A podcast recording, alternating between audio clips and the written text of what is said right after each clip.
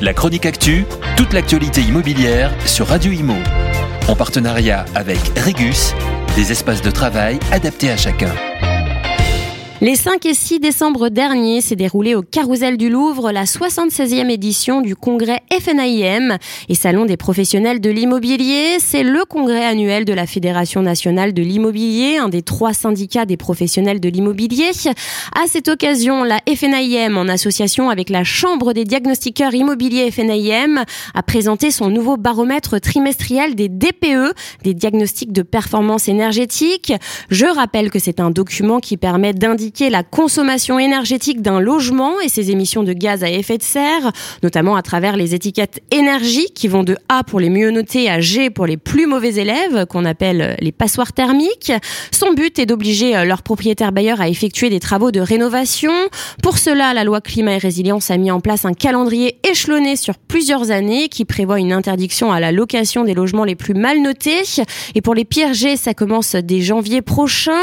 Entre inquiétude et incompréhension, euh, ça ne laisse personne indifférent, professionnel comme particulier. Quasiment 2 millions de DPE ont été réalisés euh, par les diagnostiqueurs entre janvier et septembre de cette année.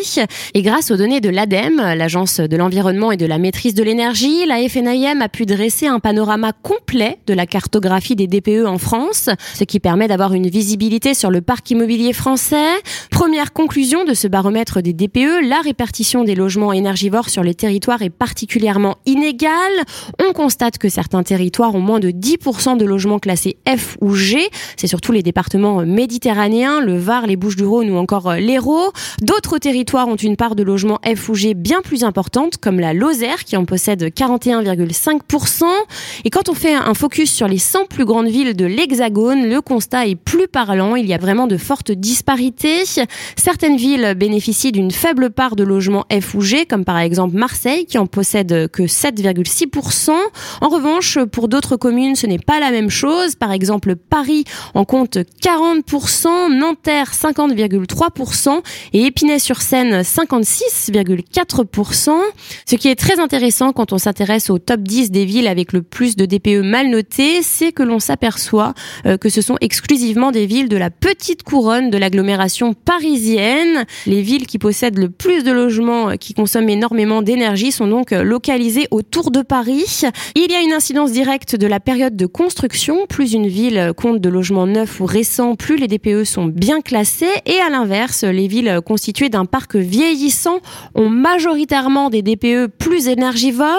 Le neuf tire donc son épingle du jeu, mais la typologie des logements rentre aussi en compte. On constate en effet que les biens les plus mal notés sont souvent des petites maisons anciennes, chauffées au fioul.